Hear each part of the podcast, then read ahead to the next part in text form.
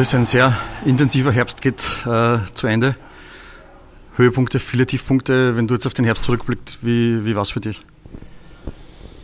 Ja, wie du sagst, es war ein enorm turbulenter Herbst oder auch äh, Spätsommer.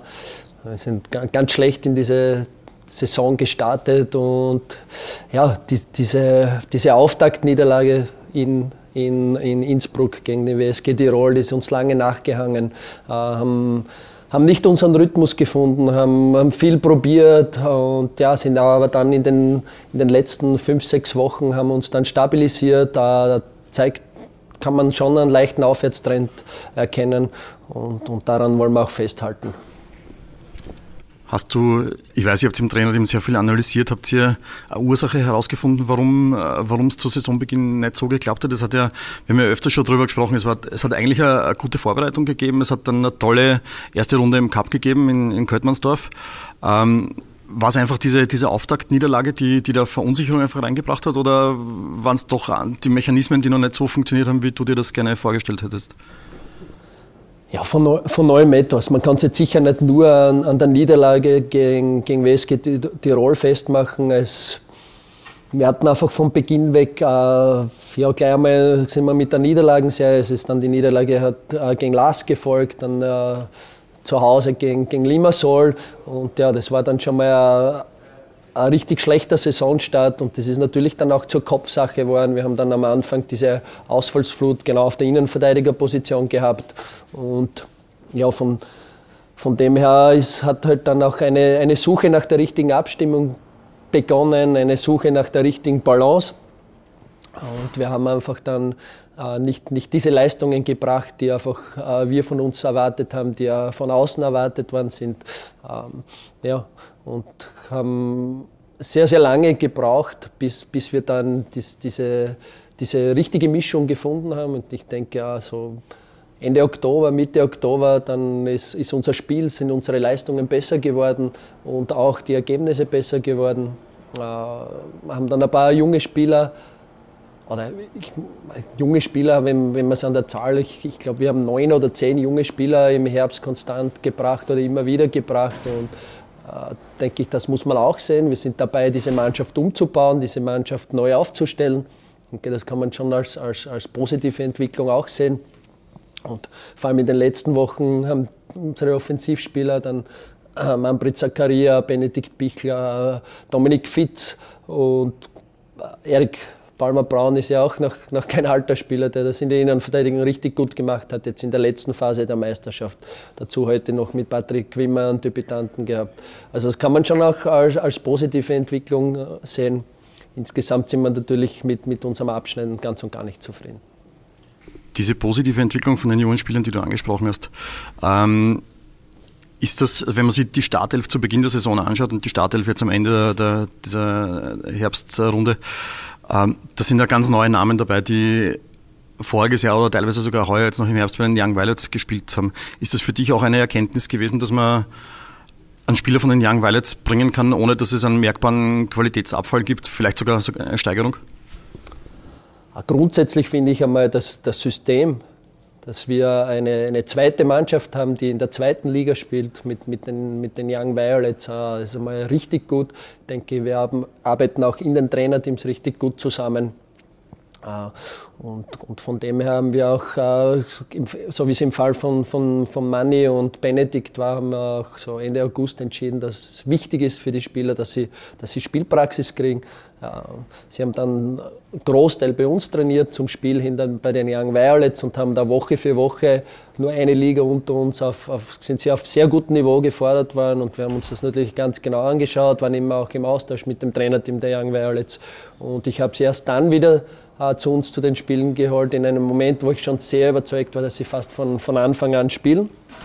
Und das war ein, ein Weg, der sehr, sehr gut funktioniert hat. Das war dann, sie haben dann nahtlos äh, diesen, diese, diese Umstellung, dass sie jetzt einfach eine Liga höher spielen, äh, weggesteckt und ja, haben, haben, starke Leistungen gebracht in den letzten Wochen. Wenn man natürlich jetzt auch diese jungen Spieler lobt, vor allem jetzt, äh, so wie sie jetzt in der letzten Phase performt haben, muss man aber genauso an, an, an die arrivierten Spieler denken. Es ist enorm wichtig, dass man einfach eine Balance zwischen Routine und, und, und sage ich mal unter Anführungszeichen, wilde Junge in, in, im Team hat. Das, das haben wir jetzt, denke ich, ganz gut getroffen jetzt in den letzten Wochen.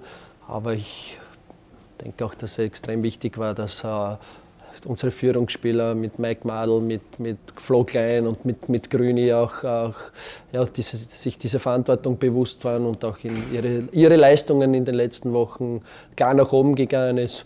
Und in der Kabine waren sie von Beginn an wegstützen. Auch in diesen schwierigen Phasen äh, sind sie immer vorangegangen. Äh, das Team hat sich nie auseinanderdividieren lassen und das macht mich auch ein Stück weit stolz auf die Mannschaft, dass wir auch diese turbulenten, schwierigen Phasen was jetzt, was jetzt das Teamgefüge, den Teamcharakter betrifft, sehr unbeschadet überstanden haben. Und ja, wir werden jetzt alles daran setzen, äh, um, um auch äh, im Frühjahr eine weitere Entwicklungen nach oben zu sehen.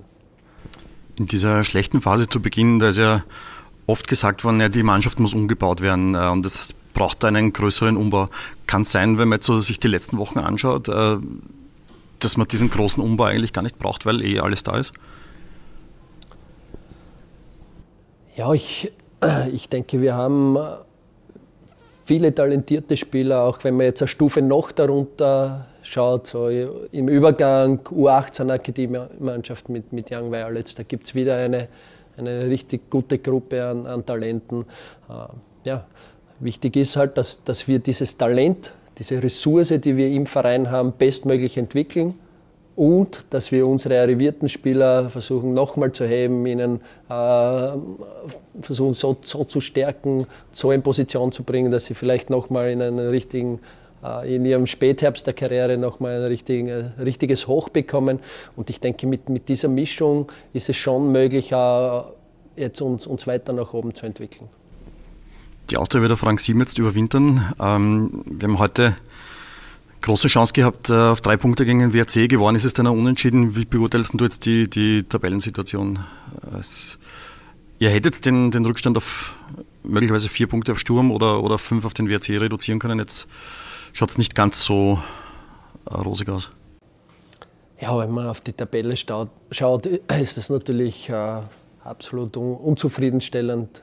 Äh, wir sind jetzt am, am siebten Platz. Ähm, ja, es, es wäre jetzt, um, um einfach um uns sehr realistisch mit dieser Meistergruppe noch äh, auseinanderzusetzen, wäre einfach nötig gewesen, auch das Derby zu gewinnen oder hier heute zu gewinnen. Wir hatten immer gute erste Halbzeiten, auch noch einen guten Beginn der zweiten Halbzeit äh, zum Schluss, zum Schluss raus.